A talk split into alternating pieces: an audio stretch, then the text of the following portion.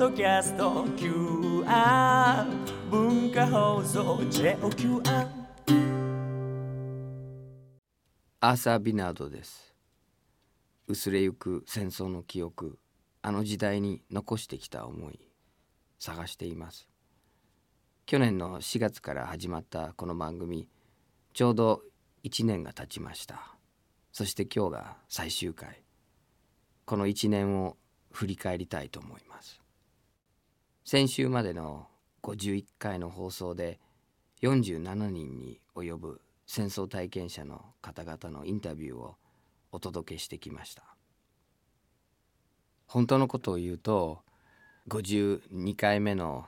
えー放送も、えーフルに使って体験を聞いてもう一人48人目の体験をお届けしたいなっていうのがあの僕の本当の心の中で思ってることなんですけどでそれはどうしてそう思ってるかっていうとその今までこう47人の体験を聞いてそのどの方もその本当に大事な知恵を手渡してくださってでそのたくさん聞いた話をどうにかその短い枠の中に詰め込むっていうとこう乱暴に聞こえるけれどもなんとかその大事なところをこうたくさんの話の中から選んでそれで作ってきたんです。あともう一人の話をお届けできたらなっていうふうに思うんですね。この番組をあの始める時は戦争を聞くいろんな方の戦争体験を聞くっていうそういうところから出発したんですけどでもその実際にお会いしてそして実際にその体験を聞くとそれはその戦争を聞くっていうんじゃなくて生き方を教わるそして生き延びていくための知恵をいただく。もう一人一人のその人生のその中からこう大事な知恵を毎回毎回毎週毎週教わってでその70年のその節目の年に改めて話を聞くっていうところから出発したんですけどその枠そのあの切り口も、うん、なんかこう悠長で現実と合わないなっていうふうに途中から思うようになってとにかくもっと聞きたいもっとお会いしてその知恵を、えーいただきたいっていうその思いがこう毎週毎週強くなってそしてこの最終回に、えー来たんですね。でもあのもう最後はこの47人の体験を聞いてきた僕が振り返るで振り返ることにやっぱり大事な意味があるっていうことが分かるのでもう一人っていうその欲張る気持ちを抑えて振り返って話したいと思います。あのずっとその日本語で多くの方の話を聞いてきたんですけどでも今年に入ってから英語で聞いた話も皆さんにお届けしているんですね。アメリカのシカゴでその、えーポーランドのホロコーストをあのこう生き延びたモーリス・チャンドラーっていう人の話を英語で聞いてそれからそのジーン・三島さんジェーン・日高さんリッチ・日高さんメアリー・大塚さんで氷坂米子さんっていうこの5人の方の、えー話を英語で聞いて今村稔さんの話は英語と日本語と、まあ、両方で聞いたんですね。でこの英語で聞いてきた話を番組にするときに僕自身もそのどの部分を選び抜いてどの部分を放送でその取り上げるかっていうことをこう悩みながら何度も何度もそのインタビューを聞き直す作業をやってでその時に気づいたんですけどあの実際にお会いして向き合ってその話してる時に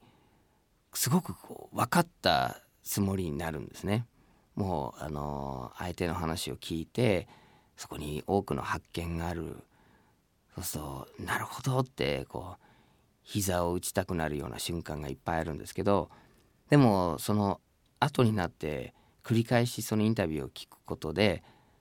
実際に会って話してた時に気づかなかったディテールが今度あのいろいろ浮かび上がってくる。でそのディテールの中には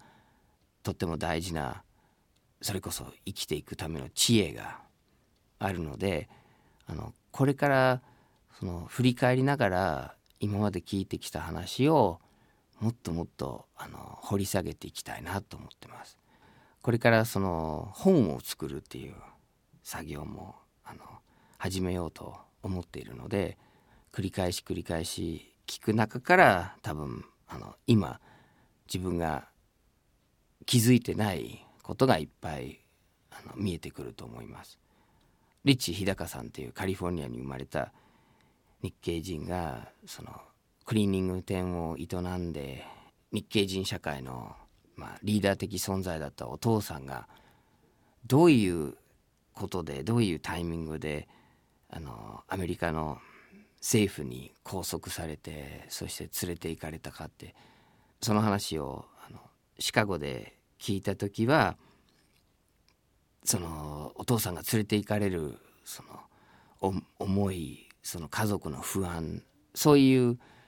感覚はリチさんの話から強く伝わったんですけどその撮ってきた録音をまた聞き直してる時にあのすぐもう真珠湾攻撃の直後にまず FBI が来てそしてその後あの一回お父さんが連れて行かれて尋問を受けて戻ってそして2日後にまた連れて行かれてで今度はもうあのずっと会わないもう家族が引き離されたんだ。でそのことはもうアメリカの法律上アメリカ合衆国憲法と照らし合わせてありえないはずのもう違法なその権力者側の違法な行動なんだけれどもでもその冷静になってリチさんがその語ってる体験とその歴史を重ね合わせると政府が何を狙ってそういうことをしてたのか米政府のその狙いがどこにあったのかっていうこともあの見えてくる。ですからその体験を一回聞いただけでは本当にその自分のその歴史認識とこう具体的につなげることができるかっていうとやっぱりもっともっと掘り下げる必要があると思うんです。まあ、それをあのこれから、えー、本作りの中であのやっていこうと思うんですね。もう一つあのこの1年を通じて強く実感したことは全て今まで聞いてきた話は成功例だったんですね。あの戦争の体験を聞くっていうことはあの悲惨な体験本当に惨めな体験その人間が踏んづけられるもう傷つけられる体験をそれをあの聞くことだっていうふうにどことなくこうそういう先入観を持ってそれでこの戦争体験を聞く流れが始まったんですけどで確かに本当にあの、一人一人が大変な修羅場をくぐり抜けてみんなそのこっちの想像を超えることを乗り越えて生きてきたんですけどその乗り越えてきたことそして生きてきたことがものすごく大きなその成功その生き延びたことがもう一人一人のお話として輝いてるんですね。漫画家の千葉哲也さんの話を聞いてもう満州にこう、ま言い方は失礼かもしれないけどこう国家に捨てられた人たちがどうやってその命をつないだかってもうその食べるものがなくてどうにも生きていけない中でどうやってその千葉家のみんなの命がつながったかってそれは本当に悲惨な体験の連続だったんですけどでもそのそれを乗り越えて生きてきた千葉さんの話はそのもうまさに生きる知恵危機的状況の中でどうやってその苦難を乗り越えるかっていうそのもう具体例であり成功例でありもう命が輝く話だったんですね。戦争の体験を聞こうとあのこの番組を始めたんですけどうん実は生き延びるための知恵自分自身がこれからいろんなきっと苦難に直面するだろうしこれから危機的状況になるっていうことは多分あのあると思うんですけどその生きていくためにどういう知恵とどういう行動が必要なのかっていうそのことを一人一人から教わったような気がします。それからこの1年を通じて僕自身のその歴史の捉え方も大きく変わったと思います。あのまあ一つ僕にとっては自分の母国と日本の関係を考える上でとても重要になるのはあの1941年の12月8日の真珠湾攻撃なんですね。で真珠湾攻撃のことをアメリカでもう本当に小学校中学校高校で話を聞いてるしこう真珠湾攻撃から始まる太平洋戦争っていうのはもうあのー、数えきれないほどのそのテレビの番組とか映画でずっと描かれてきたので何かその真珠湾攻撃のその知識がその自分のものになってるっていうふに錯覚してたんですね。で以前あのハワイに行った時にアリゾナ号のところに行ってそのその資料館も見せてもらったんだけど奇襲攻撃だったかっていうことに対するやっぱり僕のその疑りがちょっと大きな疑問符がずっとあって腑に落ちない点が多くてそしてあの日米開戦は歴史の定説と本当の仕組みは違うなってそれぐらいのことはあのこの番組が始まる前に一応あの掴んでるつもりだったんですね。ところが原田要さんにお会いすることができたんです。原田さんは実際にその真珠湾攻撃の時のあのゼロ戦のパイロットです。であの攻撃に行ったのではなくて日本艦隊の空母の守りを任されて、えー、そういう任務に就いたんですけど原田さんがその攻撃に行って帰ってくる仲間に「空母やったか?」って聞くんですねそうすると空母はなかったってでそこでこうまずいもうこれは成功とは言えないっていうその現場にいてまあちょっと自分がこう攻撃に行けなかったところに微妙な、まあ、本人に言わせると微妙なひがみもあったので余計あの冷ややかな冷静な見方もしてたかもしれないけれども現場にいたそのその時間その時代その時の現場にいた原田さんがいやこれはまずい空母がなかったってっていうそのことの意味についてもう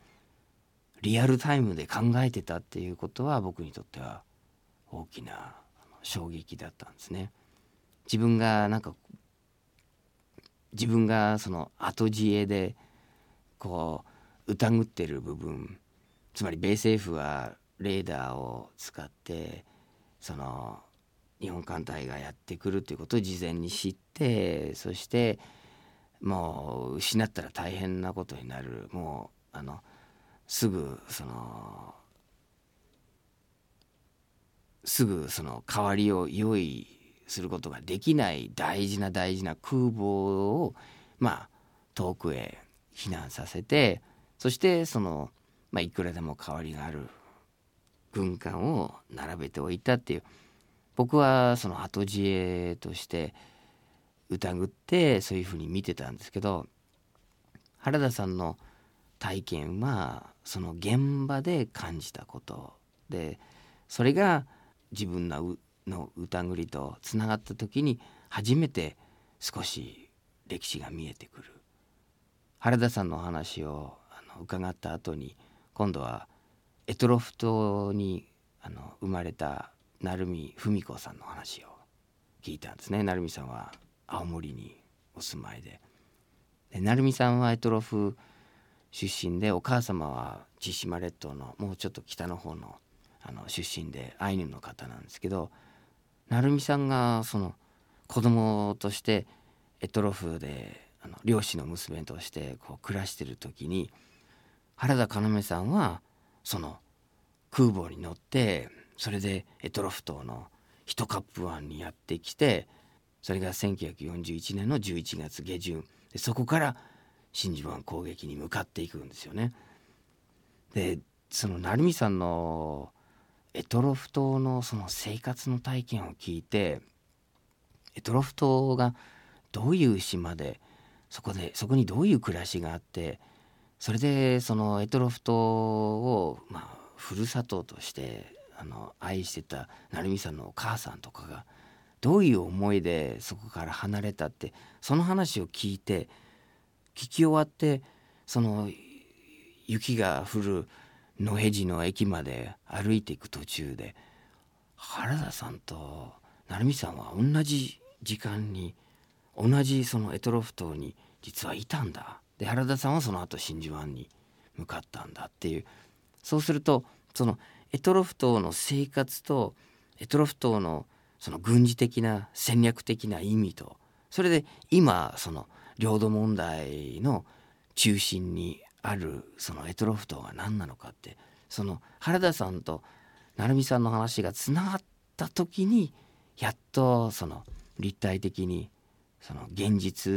のものとして見えてくる。原田さんがゼロ戦のパイロットとして臨んだ真珠湾攻撃によってアメリカにいたリッチ日高さんジーン三島さんジェーン日高さんメイリー大塚さん今村稔さん氷坂米子さんの生活もう人生が全部ひっくり返っちゃったんですよね。だから真珠湾攻撃が何だったかって真珠湾に行ってハワイに行って掘り下げれば見えてくるかっていうといやそれだけではダメなんです。あの長野県に行って原田さんの話を聞いてそれからシカゴに行って日系人としてあの真珠湾攻撃を体験したみんなもうもうその日を境に商売はもうダメだ。だもうお客が来ない。もう日系人であるっていうことだけでもう基本的人権も踏みにじられるしその社会的な地位も一夜にして一変するっていう。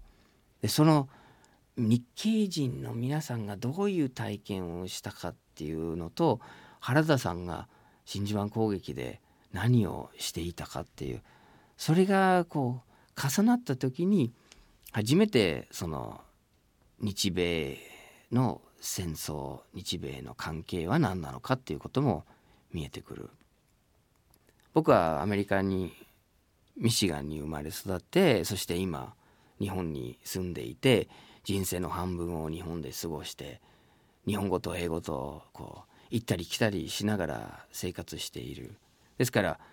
一見その日本の立場とアメリカの立場英語の見方アメリカの見方と日本の見方と両方できるようにあの見えると思うんですよね。で現によくそういうそのアメリカから見てどうですかとかあの尋ねられることもあるんです。でも今回のこの「探してます」という番組をあの1年間聞き役として体験させていただいて日本からの見方とかアメリカからの見方とかそういう可愛い次元の話じゃないんです。もう一人一人のその見方があって一人一人の見方が大切でそこにその人ならではの本質があって同じ日系人の体験って言ってもリッチ日高さんの体験と今村稔さんの体験は違う。で僕らにはその1億人のその体験を聞くことはあの物理的には不可能かもしれない。でも自分にとって大切なあの知恵がそこにあるんだって分かればまあ一日に一人っていうのは難しいかもしれないでも週に1回体験者の話を聞くっていうことは十分可能なんです。この番組でそれをあの実践してそれでまあいろいろこう移動の時間とか含めるとあの大変な時もあったしギリギリこの収録は放送に間に合おうかっていう時もあったけれども多少無理したとしてももう毎回毎回その何十倍も何百倍ものあの発見と知恵をいただいてこの1年を過ごしたんですね。まあこれであのちょっと本作りに入ってその週1の放送はなくなるけれどもでも僕はこの1年間を通じて多分あのいただいたたくさんのものの中で一番大きいのは聞きたいっていう思いなんですね。あのもっと聞きたいですから本当はこの最終回も、うん、僕の話じゃなくて誰かの話を聞いて、えー、もう一人の体験をみんなに手渡したいでこれから実はあの広島でずっとその広島の原爆を体験してでも誰にも語ってこなかった方の話をあの、えー、今月の終わりに聞くことができる、えー、ことになったんですね。ですからこれからその話も聞くそれからあの長崎の谷口住輝さんの話もこれから、えー、聞く機会5月にあのそういう機会に恵まれることにあのなったんですね。ですからあのこれから聞きたい人の話もたくさんあってこれから聞いていく。でそれはその、まあ、放送になるか、えー、原稿になるか僕の中のその生きる知恵としていただくかその形はいろいろあるかもしれないけど聞くことは自分のその生きていくためにあのとっても重要だっていうことを、えー、この1年を通じて実感してもうあの僕の聞きたい気持ちはずっと高まって高まってこの番組がいわばあの滑走路になってでこれからその聞き役としてもっと飛び立っていきたいなと思います。もう一つあのとっても大事なことをあのこの番組を通じてあのやっと理解できたんですけど、まあ、70年の節目の年にっていうことで始めた。で70年っていうともうあの人間の寿命もやっぱり限りがあってその今聞かなければもうずっと聞けなくなる話がいっぱいあるからまあそれも一つの拍車になって番組が始まったんですけどたくさんの人に出会って一人一人がその大変な体験をいつから語り出したかっていうことも教えていただいたんですよね。そうすると半世紀かかってやっと語ることができた人がいたんですよね。それからずっともう家族同士でもその話をしなかったそれは日系人の方もそうだったし広島の体験者長崎の体験者もそうだったんです語れない時代がずっと続いた家族同士でもその話しない時代がずっと続いたで実際に今ずっとその大切な体験を抱えてて今まで誰にも語ってこなかった方はこの世の中にいっぱいいますでそれはあの70年経っても80年経っても90年経ってもそのそのそういう体験を抱えている人がいっぱいいるんです。で一人一人がこう語ることができるそのそのためのその準備の期間心の準備の期間はあると思うんですけどでも聞きたい人がそばにいるということで語り始めることが可能になるってでそれはあの今回の番組で強く実感したんです。ですからその過去の話はもうそれは昔のことでそれをこう聞いて語り継ぐっていうもうそういう感覚ではなくてそうではなくて未発見の知恵を掘り起こすっていう意味で聞いていくっていう。今まで誰も聞いてない話がいっぱいある。でそれはその多分僕らにとってはあの生き延びていく知恵がその中に潜んでる。ですからその聞ける話はあのどんどん聞いていく。で聞いた話を周りに伝えていくっていう。これはあのきれい事じゃなくてあの自分が個人的に生きていく上では必要になると思います。皆さんももう自分が知ってるというふうに思ってても一旦それを外してそれで身近な人にその体験を聞く。そうすると未発見の部分が必ず現れてくる。もうみんなでそういうことをこの71年目の今年ずっとやっていきたいと思います。生きていく上で必要な知恵がそこにあると思います。皆さんも身近な人の体験からぜひ聞いてみてください。お話を聞かせてくださった47人の方に厚くお礼を申し上げたいと思います。またお話が聞ける日を楽しみにしてます。お相手はアーサー・ビナードでした。